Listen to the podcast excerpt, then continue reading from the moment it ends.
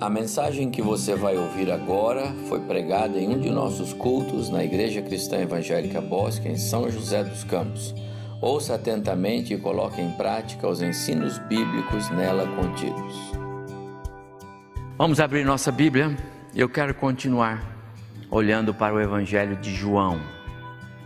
João, Evangelho de João, agora vamos para o capítulo 8. Eu quero manter aqui alguma linha de reflexão, meditação no Evangelho de João e quero ler agora uma passagem muito conhecida é, e, e extrair algumas reflexões para nós deste texto. João, capítulo 8, vou ler dos versos primeiro até o verso de número 11. Jesus, entretanto, foi para o Monte das Oliveiras. De madrugada, voltou novamente para o templo e todo o povo ia ter com ele. E assentando, os ensinava. Os escribas e fariseus trouxeram à sua presença uma mulher surpreendida em adultério e, fazendo-a ficar de pé no meio de todos, disseram a Jesus: Mestre, esta mulher foi apanhada em flagrante adultério. E na lei nos mandou Moisés que tais mulheres sejam apedrejadas. Tu, pois, que dizes? Isto diziam eles, tentando, para terem de que o acusar. Mas Jesus, inclinando-se, escrevia na terra com o dedo.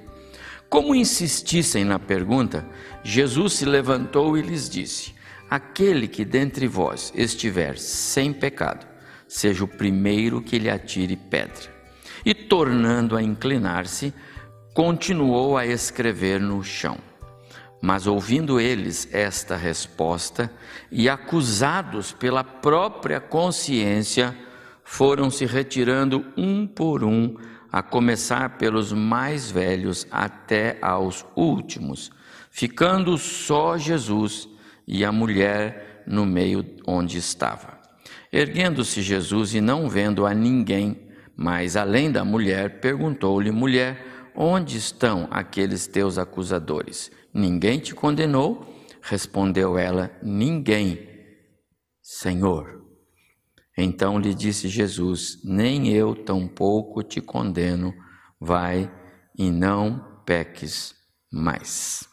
Que o Senhor agora nos abençoe nesta reflexão. Nós já lemos no capítulo 1, os primeiros versos, em particular os primeiros cinco versos do capítulo 1 de João, quando João apresenta Jesus como o Criador.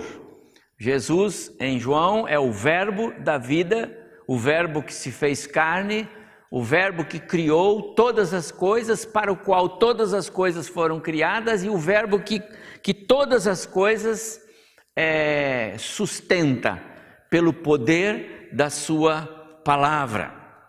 Depois, nós vimos também que esta palavra proferida por Jesus, ela tem o mesmo poder, o mesmo efeito que a sua presença física é, manifesta. E nós vimos isso quando é, aquele homem, oficial é, do imperador romano, foi até Jesus, dizendo: Jesus, meu filho está lá em casa à beira da morte e eu quero que o senhor vá lá e cure meu filho. E Jesus disse para ele: Pode ir, seu filho está curado. E aquele menino estava a 30 quilômetros aproximadamente de Jesus, não é? E, e, a gente sabe que o homem voltou e o filho foi curado na hora que Jesus falou. Então, o poder da palavra.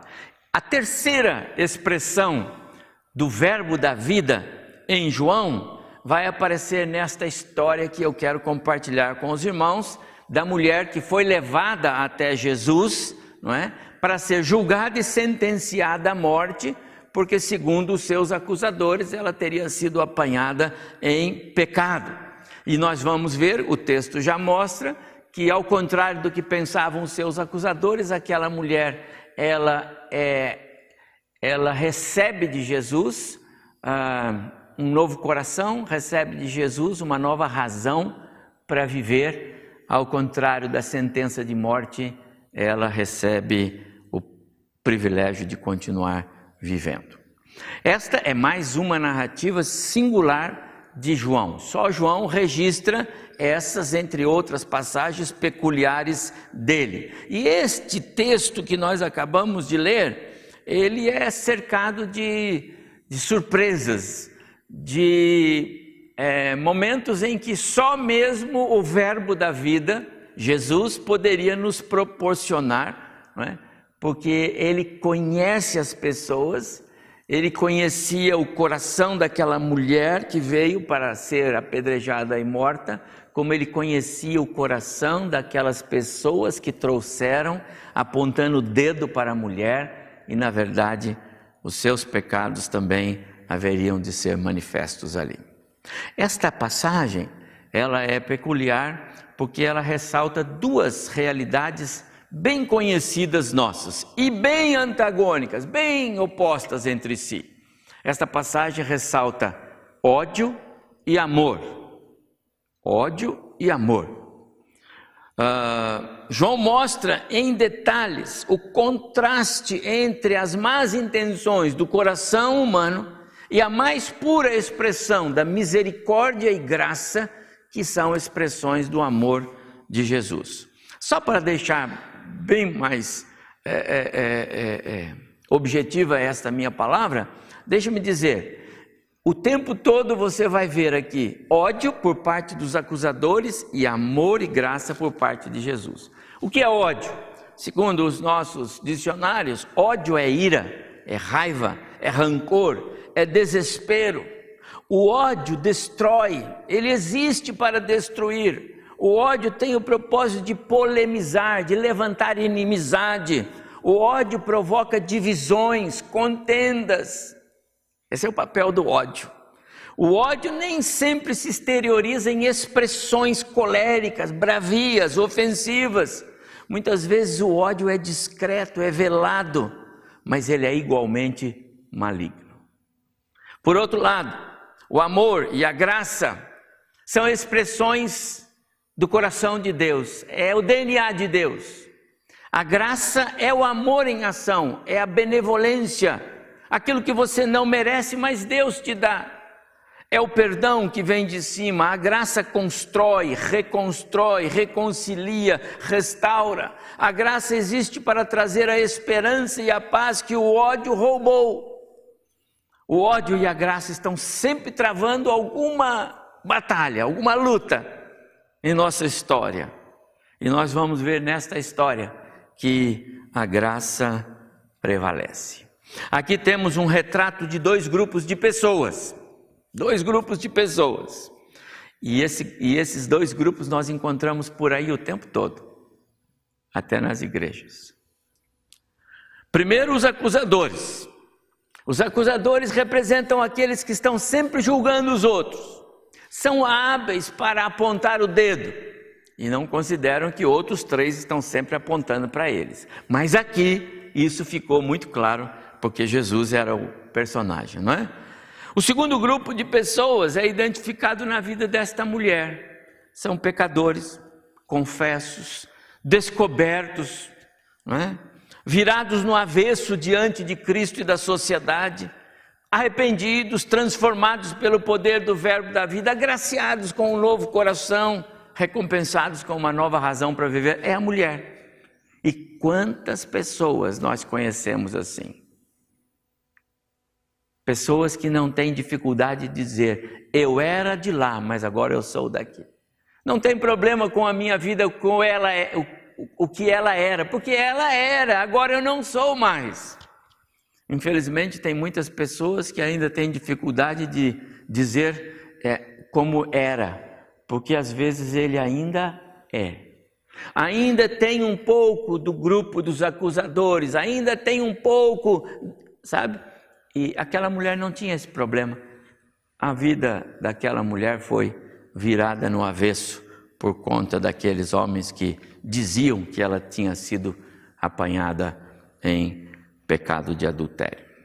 Na verdade, sem saber o que estavam fazendo, aqueles homens, os acusadores, prestaram um grande favor para esta mulher, porque eles a levaram para o justo juiz, o juiz supremo, o juiz que julga com retidão e com misericórdia, o juiz que julga com amor. Amados, como é bom saber que nós temos um Deus que nos julga com amor. Porque julgados nós somos, porque o tempo inteiro nós tropeçamos, o tempo inteiro nós falhamos. Paulo dizia: o pecado que não quero cometer é o que eu cometo, o que eu não quero fazer é o que eu faço. A vida é cheia de surpresas e muitas vezes, é, das mais variadas formas, elas nos chegam e nos levam ao pecado. Que bom saber que o nosso juiz, aquele que nos julga, é misericordioso e gracioso. Davi, certa vez, quando cometeu aquele pecado de é, é, fazer o censo do seu poderio militar, não é?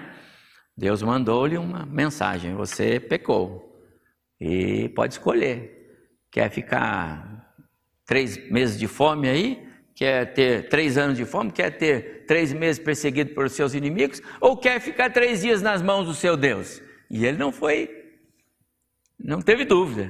Ele falou: Eu prefiro ficar nas mãos do meu Deus. Se alguém tem que me julgar, que seja o meu Senhor. Que bom que aqueles homens levaram aquela mulher pecadora na presença do seu Senhor Jesus. E foi fantástico, né? A maneira como a graça de Cristo vai se manifestar naquele ambiente. Vamos imaginar o ambiente. Eu ainda estou fazendo uma uma introdução aqui, imaginar o ambiente, não é?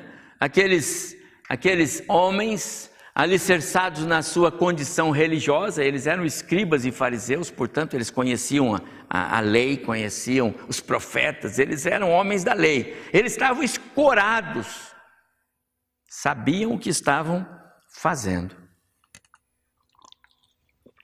Então, corações queimando de ódio, né, desejo de vingança naquela mulher, é, se aproximam de Jesus como se ela fosse um troféu que, na verdade, iria marcar a vitória deles sobre a pessoa de Jesus. O problema deles não era a mulher, o problema deles era Jesus. O texto deixou isso claro. Eles queriam pegar Jesus. Então, chegaram para Jesus com aquela mulher que, segundo eles, foi apanhada em adultério para a qual eles não dispensaram nenhum amor, nenhuma graça, nenhum, nem um pouco de misericórdia. Eles estavam pouco ligando para a mulher. O que ia acontecer com ela? Ela ia ser pedrejada mesmo. Eles não tinham nenhuma, nenhum apego à alma humana, à vida humana, entendeu? Verso 6 diz que eles queriam encontrar um meio de acusar Jesus. A força motivadora deles, como eu disse, não era o zelo pela palavra, mas era apenas e tão somente um desejo de colocar Jesus é, numa situação embaraçosa. E aí eles vão dizer, é, no, no verso 5: Tu, pois, que dizes? Jesus, essa mulher foi pega em adultério e a lei manda apedrejar. O senhor o que vai dizer? Né? E Jesus então abaixou-se se Jesus concordasse, ele estaria transgredindo uma lei do Império Romano, porque só o imperador romano e só a autoridade romana podia decretar a morte, não os judeus. Eles não podiam fazer. Daí a razão pela qual eles levaram Jesus para ser é, decretado a sua crucificação por Pilatos e não por eles. Eu não, nós não podemos, o Senhor pode. Em segundo lugar, se Jesus concordasse, joga pedra nela, é isso mesmo?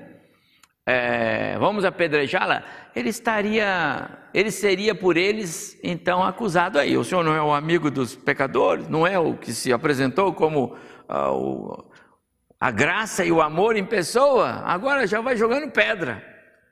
Então essa resposta de Jesus não seria é, aconselhada para o momento. Por outro lado, se Jesus negasse o apedrejamento, aí ele estaria incorrendo num um erro da lei, porque a lei de Moisés mandava que adúlteros fossem apedrejados. Contudo, Jesus trabalhou algumas questões e nós sabemos disso. Primeiro, ele conhecia o coração daqueles homens. Segundo, se essa mulher foi apanhada em adultério, cadê o adúltero? É só ela? Tem algo errado. Esses homens têm más intenções mesmo. Não se comete adultério sozinho. Por que trouxeram só a mulher? Havia algumas incoerências naquela, naquele ato que aqueles homens odiosos, né, estavam apresentando para Jesus. Verso 6 diz que ao ouvir as acusações, é, Jesus novamente abaixa-se e começa a escrever na terra. Mas o verso 7 diz que eles insistiram na pergunta. E aí? Qual vai ser a resposta que o Nazareno vai dar? E então, no verso 7, Jesus diz assim: Aquele dentre vós que estiver sem pecado, que atire a primeira pedra. Ele não contradiz a lei, ele não contradiz a lei e ele concorda com o que eles estão dizendo. Aliás, ele mostra que ele conhece a lei mais do que eles, porque ele cita um texto de Deuteronômio capítulo 17, verso 7, que diz que as mãos das testemunhas deveriam ser as primeiras a tirar pedras. Então vamos em frente, que sejam vocês, mas o façam somente se estiverem realmente em condições de fazê-lo.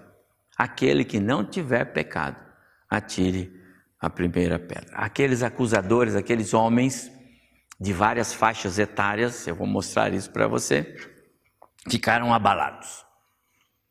Eles não esperavam ouvir esta resposta de Jesus. Diz o texto então que eles foram se retirando, né? Um por um.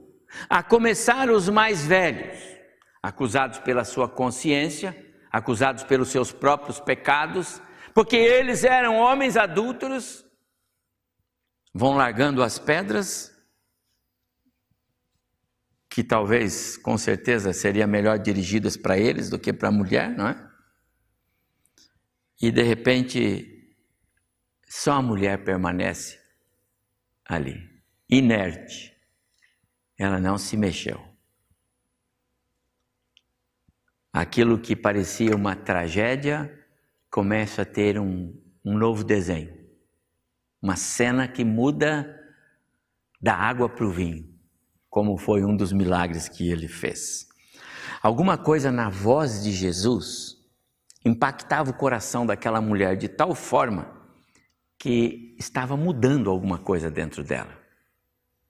O fato de Jesus estar conversando com aqueles homens, da maneira como ele conversava e as respostas que ele dava, e, e a riqueza das palavras que saía da boca de Jesus, o som da voz, aquilo não só alcançava o coração daqueles homens maus que foram é, estremecidos com a palavra de Jesus, mas também o coração daquela mulher, de alguma forma, foi tratado naquela hora. O Verbo da vida ele tem esse poder. Eu estou falando aqui nas minhas mensagens do poder do Verbo da vida, Jesus. Ele não tem só o poder à distância de curar, ele tem também o poder de fazer novo, de estremecer um coração ruim, mau e de fazer novo um coração arrependido. A graça, o amor, a misericórdia se manifesta. Jesus não faz nenhuma investigação, não é? Ele não estabelece com aquela mulher nenhum é, diálogo de exortação, sermões exortativos. Você não pode fazer isso. Não foi assim que Jesus fez. Ele apenas age com misericórdia, com graça na vida daquela mulher. E era tudo o que ela precisava. Ele conhecia o coração daquela mulher. Que coisa maravilhosa, meus amados irmãos. Era para ser uma cena horrível, de sangue, de apedrejamento, de horror. E se transforma num cenário de graça, de vida, de restauração. A mulher ganhou uma nova razão para viver, porque ela estava na presença do Verbo da vida. Quero fazer três reflexões aqui, e esse é o ponto especial da minha palavra nesta manhã. A primeira é que diante do Verbo da vida, mesmo o mais implacável coração é abalado. A palavra implacável quer dizer cruel. Implacável é insensível, implacável é desumano, implacável é impiedoso. Verso 9: acusados pela própria consciência foram se retirando um por um, a começar pelos mais velhos até os últimos. A palavra do Verbo da vida fez estremecer as estruturas interiores daqueles homens maus, é, é, cruéis, que levaram aquela mulher até Jesus. Eles eram inimigos de Deus. Mas a palavra do Verbo da vida os estremeceu. Veja, Jesus não redimiu aqueles corações maldosos, não naquela hora. Se mais para frente alguns deles vieram se, se converter ao Evangelho, depois nós não sabemos. Mas naquela hora não houve redenção. Naquela hora o que houve foi censura. Mas veja o peso da palavra de Jesus. Eles não esbravejaram. Não diz o texto que eles disseram: o senhor não tem nada que falar isso, nós vamos jogar é pedra mesmo. Não. O peso, a autoridade da palavra de Jesus abalou de tal forma o coração daqueles homens que eles largaram as pedras. Você pode imaginar isso? Você pode imaginar esses arrogantes, mentirosos, roubadores, corruptos, de repente ouvir uma palavra bíblica e baixar a cabeça e dizer: sou o mesmo. Foi o que aconteceu. Olha o peso, olha o poder da palavra de Jesus. Aqueles homens foram abalados no mais profundo dos seus corações. Quer ver mais? Quanta vergonha para aqueles pais. Eliel, pensa comigo. Ali estavam pais e filhos. Pais e filhos. Porque diz os primeiros e os últimos, e algumas versões os últimos são os mais novos. Portanto, havia homens e moços, talvez pais e filhos. E agora, quando eles voltam para casa, o filho vai olhando para o pai e fala: Pai, então você tem muito pecado mesmo, né, pai? Porque a palavra daquele homem lá destronou você. Você já imaginou a vergonha daqueles pais? Meus amados irmãos, eu fiquei pensando sobre isso. Quantos adultos entre nós, quantos adultos circulando no meio das igrejas cristãs por aí, estão se descuidando com o seu compromisso de serem sal e luz para os seus, para os mais novos, para a geração que vem. E vez por outra a palavra bíblica pregada, exposta em vergonha, de maneira que o pai fica todo constrangido, porque na presença dos filhos, porque aquilo é um pecado que muitas vezes é o dele. É um relaxamento, é um descuido com a vida espiritual, é um relaxamento com a vida no lar, porque a palavra, ela perscruta, ela entra, ela vai fundo. Não poucas vezes esses homens acabam sendo tais quais esses acusadores.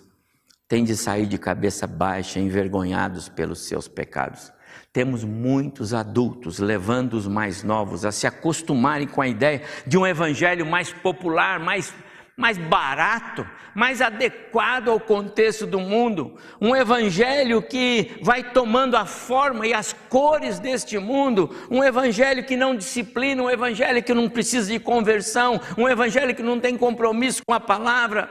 É, muitos pais cristãos estão incutindo na cabeça de seus filhos um evangelho light.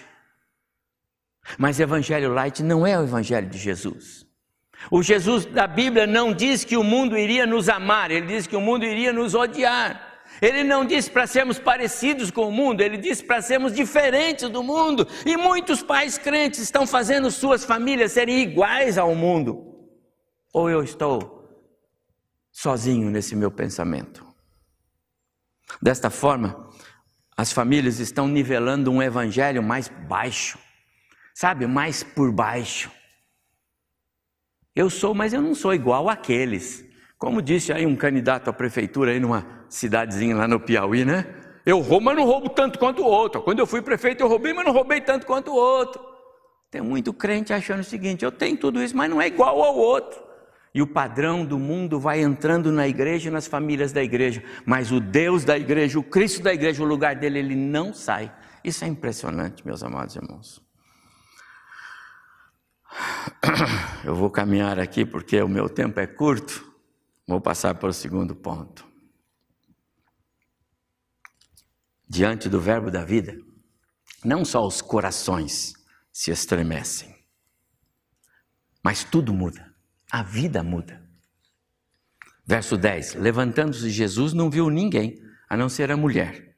Os acusadores foram embora e ela ficou. Sabe por quê, meus amados irmãos? Porque algo aconteceu no coração daquela mulher. Aquela mulher agora já tinha um coração cujo dono era o Senhor Jesus. Diferente da atitude dos acusadores que, ó, quando a palavra de Jesus os alcançou, ele desliga aí esse negócio, vamos embora porque a palavra agora está pegando no meu pé, né? Sai da sala porque o pastor agora falou e não é bom não.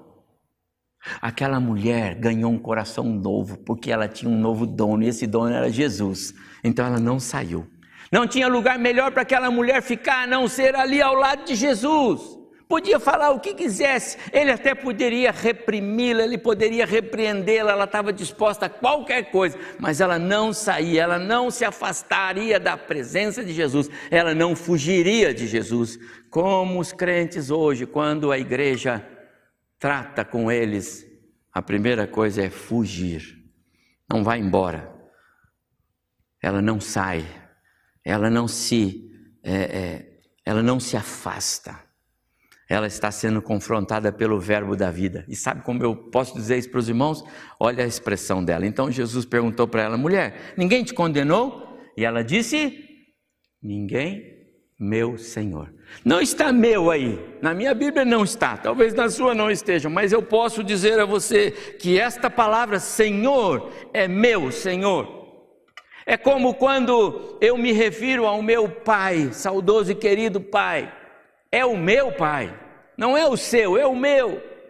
Esta palavra Senhor, ela tem, ela pede é, é, obrigatoriamente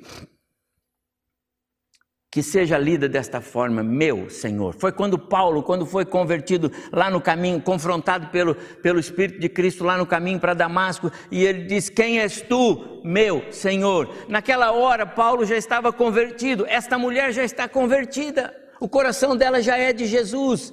Ela já deu meia volta, ela já se arrependeu, ela não precisava de mais nada, o pecado dela foi virado no avesso, todos os homens disseram, ela foi uma uma, uma pecadora confessa oficialmente. Ela só agora precisava de receber o um novo coração e foi isso que Jesus fez.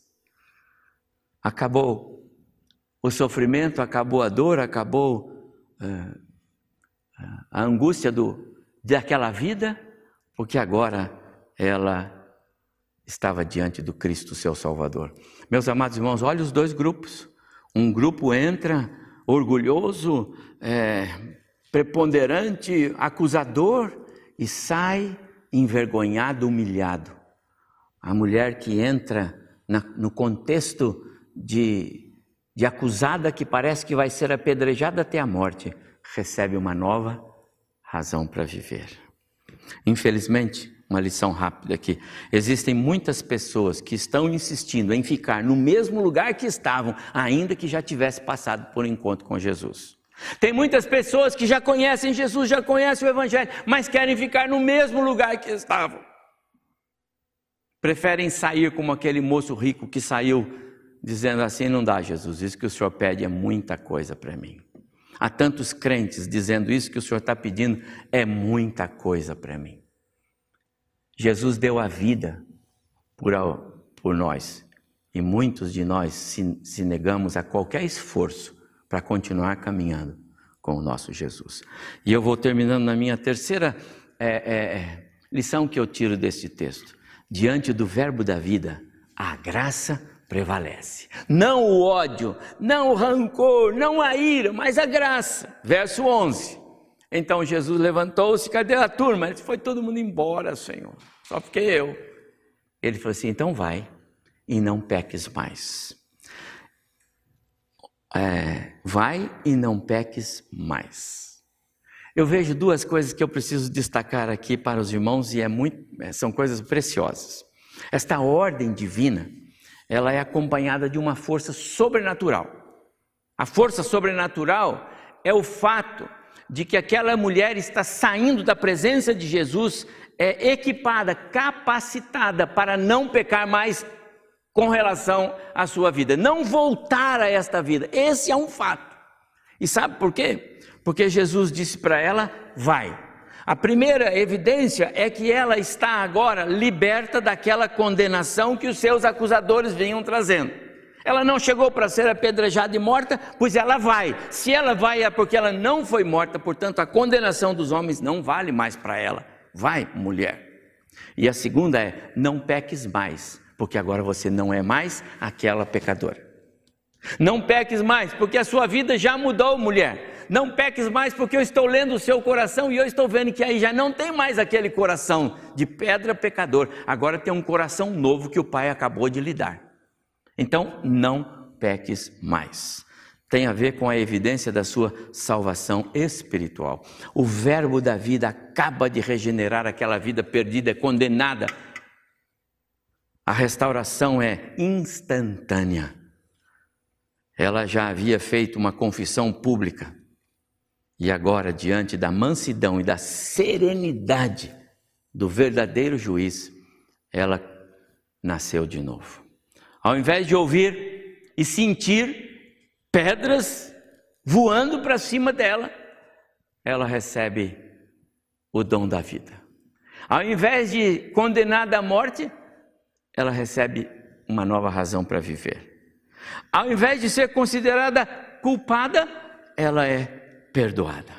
Sabe por quê? Porque diante do Verbo da vida, tudo muda, a graça prevalece. Diante do Verbo da vida, a própria vida do pecador encontra uma nova razão para viver na pessoa de Cristo. Vai e não peques mais. Só Jesus pode fazer isto. Só Jesus pode mudar a nossa história. Só Jesus pode nos dar um recomeço, só Jesus pode nos proporcionar algo que esse mundo não pode. O mundo quer apedrejar, o mundo quer matar, o mundo quer destruir, o ódio é próprio do mundo. Jesus quer dar vida, vida abundante, vida eterna. Só Ele é o Jesus dos recomeços. Eu não sei qual é a sua condição, eu não sei qual é a sua experiência com Cristo.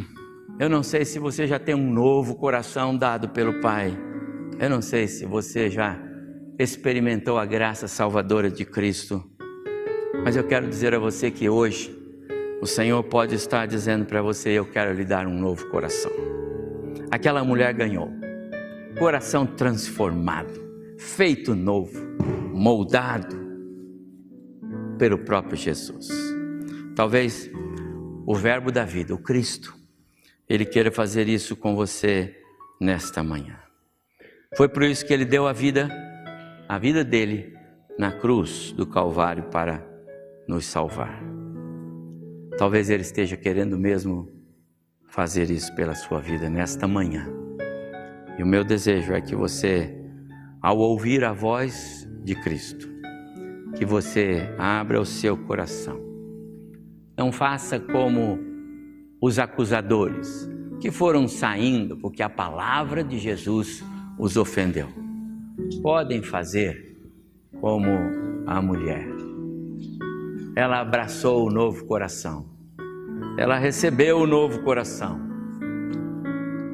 E ela passou a viver a vida que o seu Jesus lhe deu. Que o Senhor nos abençoe